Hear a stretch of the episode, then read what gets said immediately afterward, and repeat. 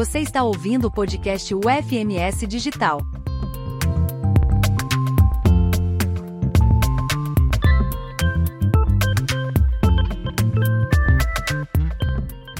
Olá pessoal, sou a professora e pesquisadora Patrícia Bacinello, servidora da Universidade Federal de Mato Grosso do Sul e ministro a disciplina Projeto Integrador 2 do curso superior de Tecnologia em Processos Gerenciais. É, o tema do nosso episódio é o Empreendendo com Chocolate do Pantanal, a experiência da Casa Angi. Que legal, né, pessoal? E a Casa Angi é um negócio social idealizado e fundado pela empreendedora sul-mato-grossense Beatriz Branco, que está conosco é, para a condução desse episódio. A Beatriz, pessoal, é uma mulher pantaneira, designer de produtos e proprietária da marca Angi, fábrica de chocolates orgânicos e veganos, com ingredientes comprados de comunidades lideradas por mulheres no Cerrado e no Pantanal. A Beatriz também é porta-voz do movimento mundial Slow Food, responsável pelo bioma do Pantanal, na educação do alimento limpo e justo e conexão dos povos e alimentos tradicionais eleita pela Vogue como uma mulher que luta por outras mulheres no bioma do Pantanal e uma das 100 vozes que estão movimentando a moda, a beleza e a cultura no Brasil. A Casa também foi case do Sebrae Nacional no empreendedorismo feminino e foi escolhida também a Beatriz pela empresa Amistel por dois anos consecutivos junto à empresa Angi como empresária que faz a diferença como pessoa LGBTQIA+. Selecionada pela revista Exame, junto à empresa Angi, como referência na produção de chocolates orgânicos no Brasil. E ela é embaixadora também na empresa Facebook, do programa Ela Faz História, na educação do empreendedorismo feminino e no programa Feito com Orgulho, na educação e de negócios liderados por pessoas LGBT, QIA, no Brasil. Olá, Beatriz.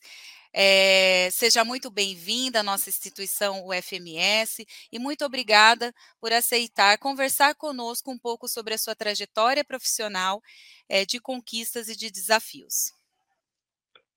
Bom dia, professora, tudo bem? Eu fico muito feliz de estar aqui com vocês hoje, compartilhando esse bate-papo sobre um pouquinho da minha experiência com a Anzi e também é, agradecendo sempre à Universidade Federal, porque logo quando eu comecei a Anzi, o primeiro evento que eu participei foi na Universidade Federal, um evento de frutos exóticos e nativos, então, eu tenho um carinho muito especial, estou sempre conectada com a universidade, que eu acho que é, assim, é um engrandecimento muito grande para mim como pessoa e empreendedora.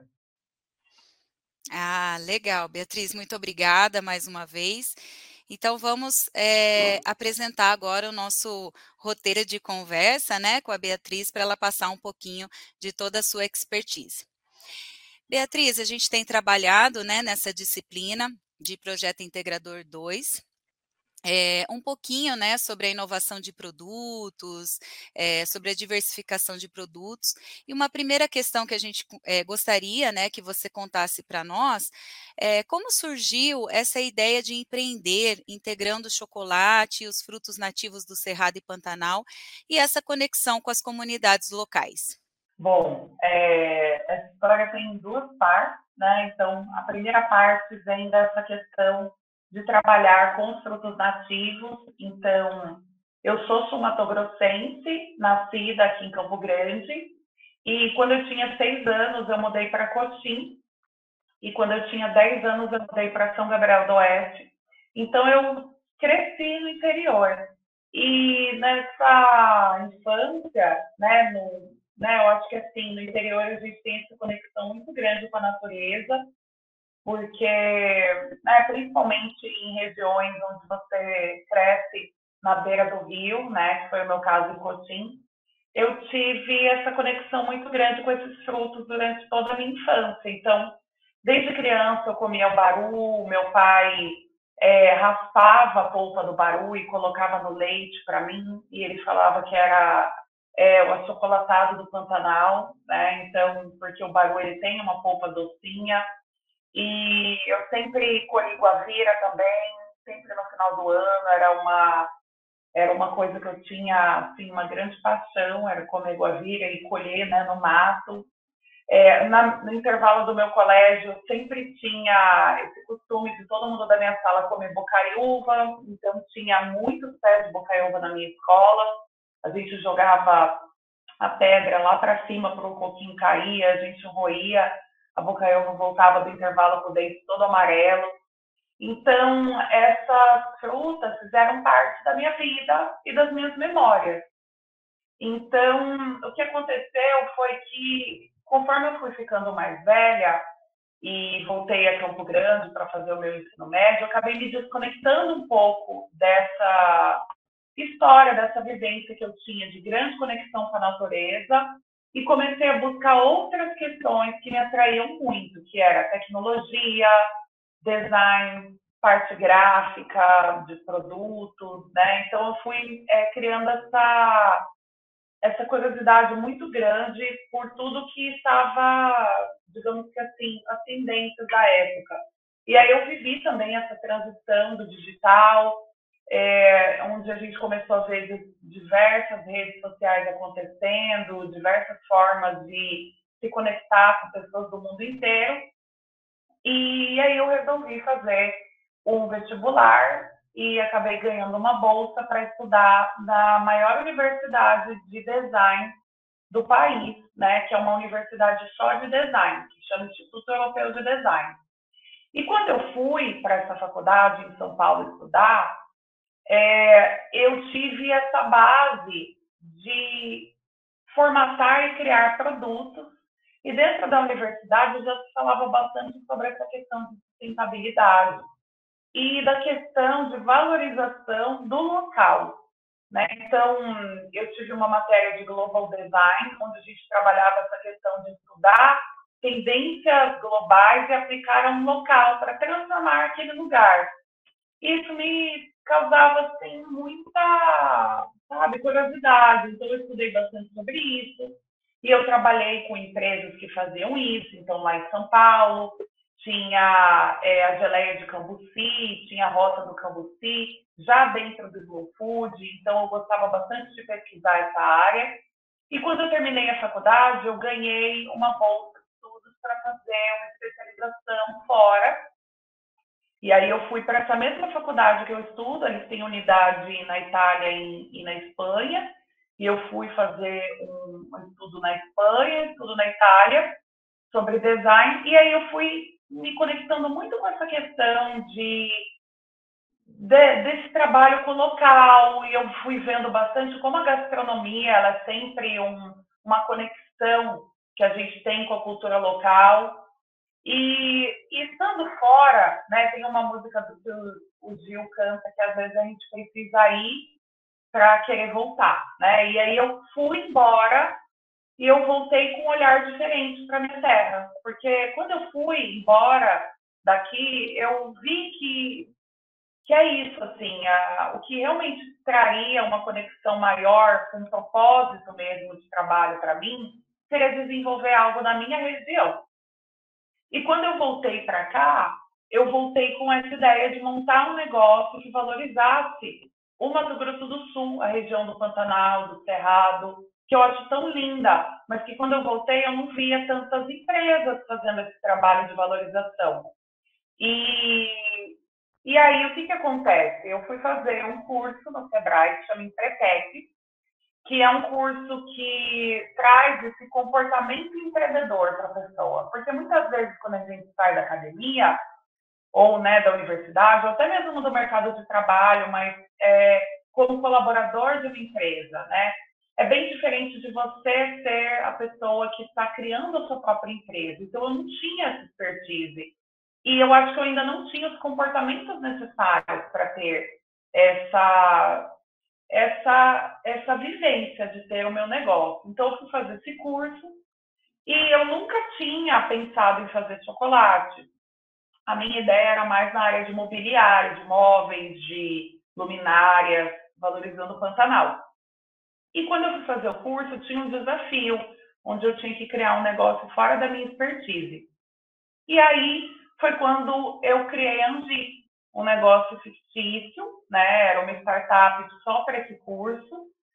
Por que, que eu pensei em chocolate? Porque eu sempre viajei e gostei de comprar chocolate para dar de presente para as pessoas. Eu acho que o chocolate ele tem esse caráter emocional também com, né, com a gente, de, de presentear. Ele, ele não é só um produto que a gente come, né? Ele é um produto que a gente gosta de usar para presentear, para compartilhar em momentos especiais. Então, a gente vê nas datas especiais, é, Dia das Mães, Dia dos Pais, Dia dos Namorados, Natal. O chocolate é sempre um presente legal. E quando a gente viaja também, trazer um chocolate do local de presente. E eu pensei nisso, puxa, não temos um chocolate nosso, né, na época. E aí eu quis fazer esse chocolate para o curso e acabei é, ganhando o desafio do curso. E, e aí eu resolvi continuar. Tive o suporte do Sebrae na época para montar o plano de negócios e tudo mais. E, e, ali naquele momento, quando eu comecei, eu não tinha nenhuma expertise com, o mercado de alimentação, nem de chocolate, além das minhas experiências com é, a minha infância, né, com esses frutos, e por já ter viajado para algumas comunidades daqui, é, onde eu desenvolvi um trabalho para uma outra empresa daqui do nosso estado, e que eu já tinha visitado algumas comunidades tradicionais. E aí me veio essa Sabe, às vezes eu penso assim, poxa, tem algumas coisas que são um sinal.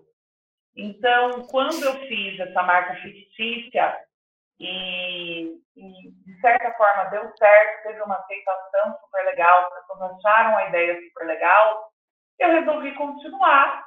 E aí eu vi o edital da incubadora de alimentos da prefeitura. Para quem não sabe, né, a prefeitura de Campo Grande tem várias incubadoras para quem quer startar seu negócio. E eu vi essa possibilidade de começar o meu negócio ali, na incubadora de alimentos, porque eu teria o acesso a uma responsável técnica, uma engenheira de alimentos. Eu tive, inclusive, é, várias visitas do pessoal da Federal, é, tinha um estagiário da Federal que trabalhava lá com a gente, ajudando com a formatação né, das empresas que estavam incubadas. Então, isso foi muito importante para mim, começar é, com esse suporte, tanto de um edital que me ajudou a startar, quanto também de pessoas que tinham expertise para me ajudar. Ali dentro a gente também tinha uma sala do empreendedor, e que ajudava né, a montar esse planejamento estratégico, financeiro. Então, é, não vou negar que foi muito difícil começar um negócio numa área que eu não tinha expertise, mas ter um suporte e buscar esse suporte é, de alguma forma facilitou um pouco para mim, para eu ter com quem contar, né? Em áreas que eu não tinha expertise, eu ir buscando mentorias. E então foi assim, foi tipo uma foi um acidente bom do destino que eu acabei montando a Andi porque realmente não era uma coisa que eu tinha planejado para mim. Mas a partir do momento que eu vi esse negócio é, ali tendo já uma aceitação, mesmo sendo um negócio ainda muito embrionário, eu fiquei, eu me senti estimulada a continuar.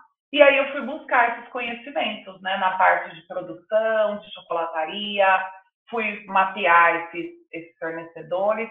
E o que mais me estimulou foi é, as comunidades, o contato com essas comunidades. E quando eu ia é, visitando essas comunidades, eu via como que esse trabalho que eles desenvolvem é tão rico, né, de salvaguarda da nossa biodiversidade e um trabalho de tanto cuidado que eles desenvolvem com esses frutos nativos que tinham um valor muito forte para mim também, da minha infância, das minhas memórias. E, e valorizar isso através do chocolate, eu, eu vi ali uma possibilidade de você levar um fruto que talvez uma pessoa jamais experimentou, porque nós temos muitas pessoas até do nosso estado que nunca experimentaram esses frutos em natura, mas através do meu chocolate elas poderiam experimentar. Então também trazer esse trabalho de educação do alimento que é uma coisa que me estimulou bastante, e, e trazer esse, esse diferencial. Então, trazer a nossa cultura ali em forma de chocolate, com é, agregando esse trabalho tão lindo que é desenvolvido pelas comunidades. Bacana, viu, Beatriz? Nossa, como essa trajetória, né, e o seu movimento de busca pelo estudo, pelo conhecimento, a viagem, né? Eu também sou do turismo, então vejo o quanto é importante, né, que as viagens provocam de transformação. Te conectou, né, com essas tendências, seu, res, seu resgate, né, seu diálogo com a sua infância cultura local e seu olhar sensível para os povos. É muito bacana isso. E aí eu é, parto para uma outra questão, Beatriz. É, nessa disciplina, é, a gente tem tratado também de propor, né? Acho que você conversou um pouquinho com a gente, né? Como que foi o seu movimento de busca para esse negócio, é, de propor a elaboração de projetos de inovação ou diversificação né, de produtos ou serviços alinhados a alguns dos objetivos do desenvolvimento sustentável né, o ODS. Então, quais Sim. metas o seu negócio se preocupa em atingir é, algum desses objetivos, né? E que ações sociais, ambientais são desenvolvidas nessa perspectiva? Bom, então, hoje na Andi nós trabalhamos é, com as metas de vida terrestre. Então, quando a gente trabalha com é, produtos agroecológicos, provenientes de agrofloresta, produtos orgânicos, sustentáveis. É, a gente está preservando né, o, o meio ambiente. Então, não utilizar nenhum tipo de agrotóxico, não utilizar nenhum tipo de é, meio né, de produção que não seja valorizando aquele meio ambiente, acaba degradando aquele meio ambiente. Então, a gente vê hoje o impacto negativo também da monocultura que não que não não existe, na qual não existe um cuidado específico para proteger, né, a vida terrestre ou os lençóis freáticos ou até mesmo, né, é, toda a infraestrutura daquele lugar, daquele local. Então, quando a gente trabalha com é, frutos nativos, né, da biodiversidade, a gente não está plantando nada ali no caso. A gente está fazendo um trabalho de agroextrativismo sustentável. Então, a gente colhe o que já existe naquele lugar. E quando a gente é, vê o valor econômico, né, e hoje a gente vê esse crescimento da bioeconomia, quando a gente vê um valor econômico nisso, é, a gente também está vendo como é importante preservar aquela região. Então, hoje na gente trabalha com essas metas de preservação, e temos as metas, os indicadores, todos é, trabalhados dentro também da, do Living Lab, que é o laboratório de inovação daqui, daqui de Campo Grande, que é, é vinculado ao SEBRAE. Então, eles fizeram, é, delimitaram as nossas ODS e desenvolveram junto com a gente, mensurando essas metas. Nós também trabalhamos com a igualdade de gênero, então, hoje nós sabemos que, que as mulheres recebem menos é, salários do que os homens, que existe a questão também da empregabilidade trans, então é, a gente tem essa questão também de gênero ligado ao trabalho de mulheres em recortes diferentes, então é, existem diversos recortes, e aí a gente está falando de mulheres do meio rural, então, trazer essa valorização das mulheres que trabalham no meio rural é uma das metas da Angi também. E hoje a gente trabalha com 12 comunidades extrativistas aqui do estado, que são comunidades onde esse trabalho com o agroextrativismo, e a professora também deve é, saber disso pelas visitas que são feitas, que as mulheres é que estão normalmente à frente desse trabalho. Não que os homens também não estejam, mas grande parte são as mulheres. Então, esse trabalho de valorização da mulher no meio rural é muito importante, é uma das metas da ANGI também. Nós também trabalhamos com é, esse desenvolvimento de uma cadeia produtiva sustentável, nos preocupando tanto com esses insumos, quanto também no, na forma como esse trabalho é desenvolvido dentro da empresa. Então, hoje a gente tem é, a captação de água da chuva, que é retratada e é utilizada é, na nossa produção, na nossa higienização do nosso espaço, que também é uma forma da gente é, buscar causar o mínimo impacto possível é, na questão da, do, do gasto né, de água e utilizar o que a gente já tem também hoje na natureza. É, nós também fazemos a captação de energia solar, energia fotovoltaica para a produção dos nossos chocolates. É, e trazemos também hoje é, essa, esse trabalho de cuidado com o impacto que a gente gera com as nossas embalagens. Então, é, dentro do, da produção na Andia, a gente tem é, um acompanhamento né, do Senai, do SESI e até mesmo na Universidade Federal, né, do, do curso de Engenharia de Produção. A gente está desenvolvendo um trabalho com o pessoal do curso de Engenharia de Produção. Inclusive, ontem eles estavam aqui onde a gente tem feito esse acompanhamento para buscar diminuir perdas nos processos, é, padronizar os processos de uma maneira onde a gente possa aproveitar todos os insumos o máximo que a gente puder e o que a gente não conseguir, a gente causar um direcionamento para quem possa utilizar também.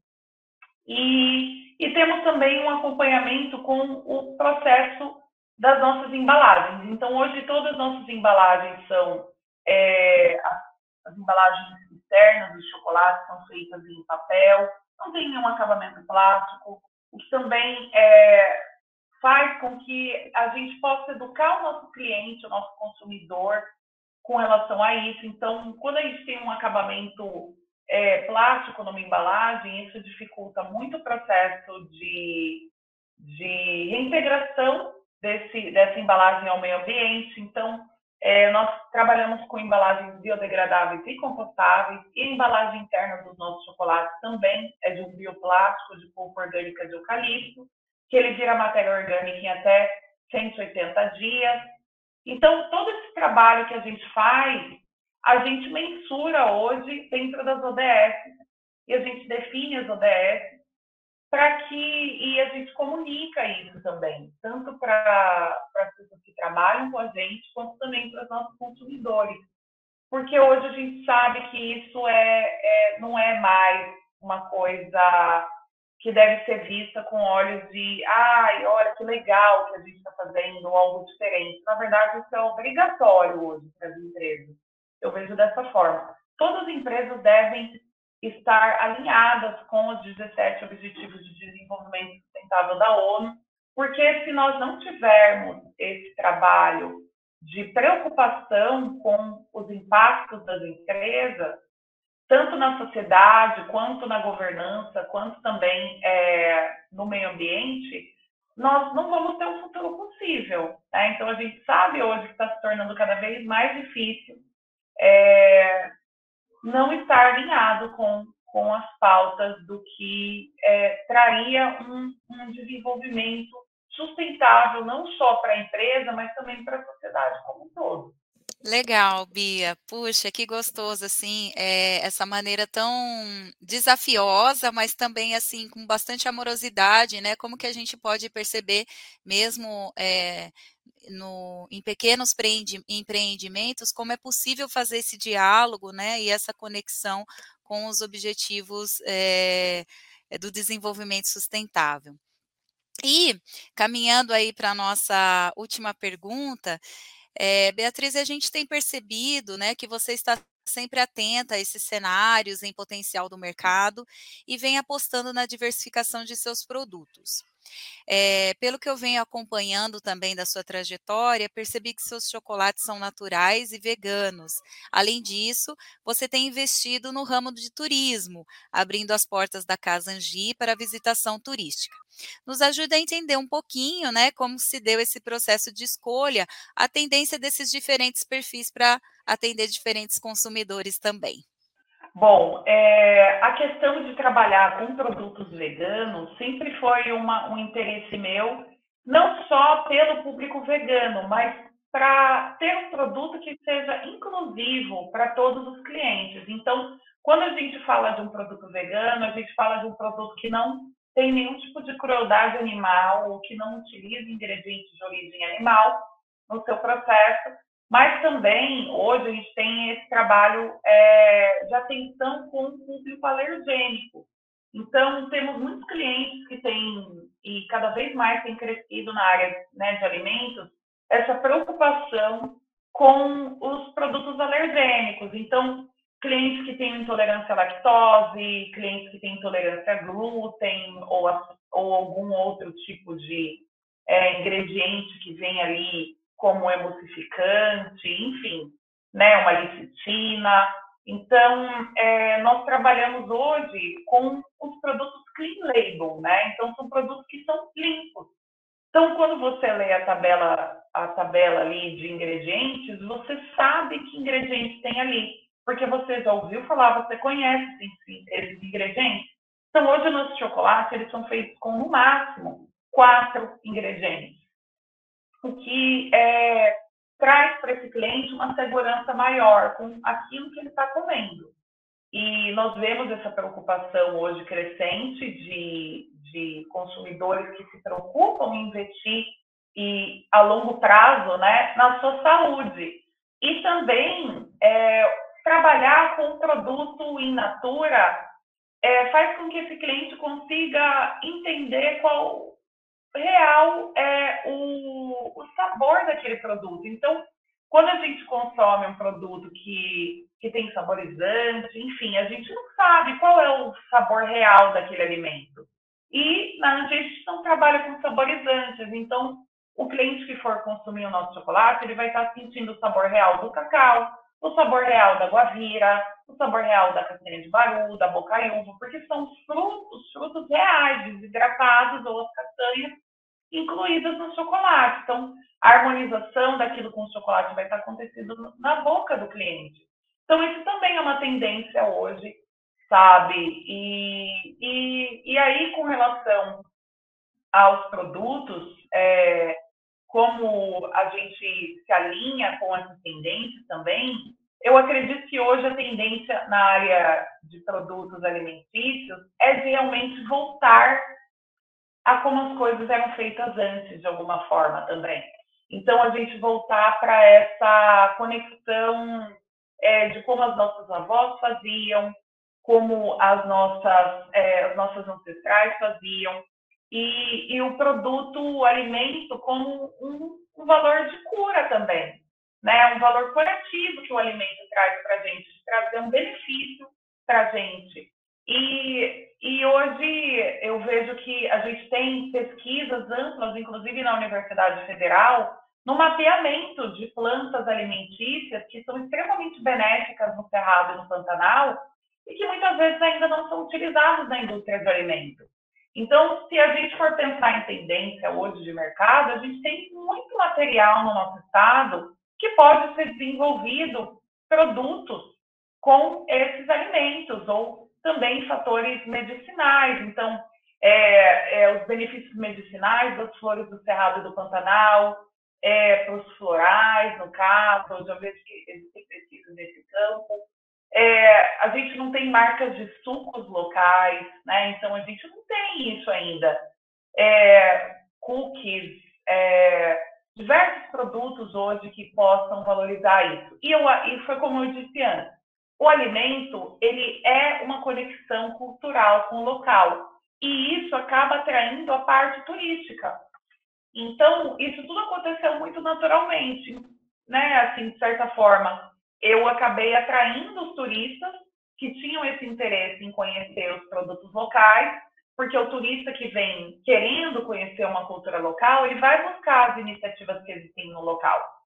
E aí a gente recebeu é, grupos de turistas de diversos países na, na Casa Andi e que tinham esse interesse de conhecer o processo produtivo, conhecer os frutos. Então a gente fazia uma dinâmica de educação do gosto, eu tenho guavira congelada para que esse turista possa experimentar em épocas que não tem guavira, então ele poder comer uma guavira e, e ver como são esses aromas e sabores de um fruto que ele nunca nem ouviu falar. E a gente recebeu turistas tanto do Brasil quanto também de outros países. E hoje, na dia, a gente também tem recebido escolas. Então, tanto do ensino é, das crianças mesmo, então aí crianças é, de 10 anos, de 7 anos, até é, adolescentes né, que estão no ensino médio, para eles aprenderem um pouco tanto essa parte de empreendedorismo, quanto também agroextrativismo e também como os chocolates são feitos. Né? Porque às vezes a criança tem esse costume de comer um chocolate e ela não sabe exatamente como esse produto é feito. Então, isso também tem um caráter turístico. Hoje, na Andia, a gente tem é, o nosso espaço atual, mas estamos também agora no processo da, da obra da nova fábrica, onde nós também estamos construindo o espaço já com essa visão de trazer essa experiência turística, tanto para as escolas, quanto para a própria universidade, quanto também para os turistas que passarem por Campo Grande, tanto é, para virem passear aqui, quanto também estão indo para Bonito ou Corumbá, poderem fazer essa visita à fábrica, conhecer o processo, conhecer os nossos frutos, um pouquinho da nossa história, porque o alimento ele traz, né? Ele é assim um aglutinador de história, de cultura, e a gente pode trazer isso é, através do chocolate. Então, através do nosso chocolate, a gente contar um pouquinho de tudo que a gente tem aqui de tão rico, né, da nossa biodiversidade, dos povos da nossa região. Nossa, quão rico foi essa conversa com você. É, pessoal, muito legal que ela trouxe aqui para nós, todo esse conhecimento que é, deu uma é, aglutinada em tudo que a gente conversou na disciplina de Projeto Integrador 2. Queria agradecer mais uma vez, Bia, por estar aqui conosco, compartilhando com a gente um pouco dessa sua trajetória rica, né, pessoal e profissional. Muito obrigada mais uma vez. Obrigada, Paty. Fico muito feliz por essa conversa e espero poder, de alguma forma, colaborar. Estou sempre aberta também para os alunos ou professores, enfim, pesquisadores dessa área que quiserem trocar. É, o, eu não sei se a professora vai compartilhar as minhas redes, mas eu aproveito também para divulgar aqui que o meu Instagram pessoal é beatriz, com Z, bran.co e o da Chocolate, que é Anzi Chocolate, no plural. E a gente também tem o site da Anzi, que é anzichocolate.com, para quem quiser conhecer um pouquinho os nossos produtos e a nossa história. Obrigada, professora. Obrigada, Bia.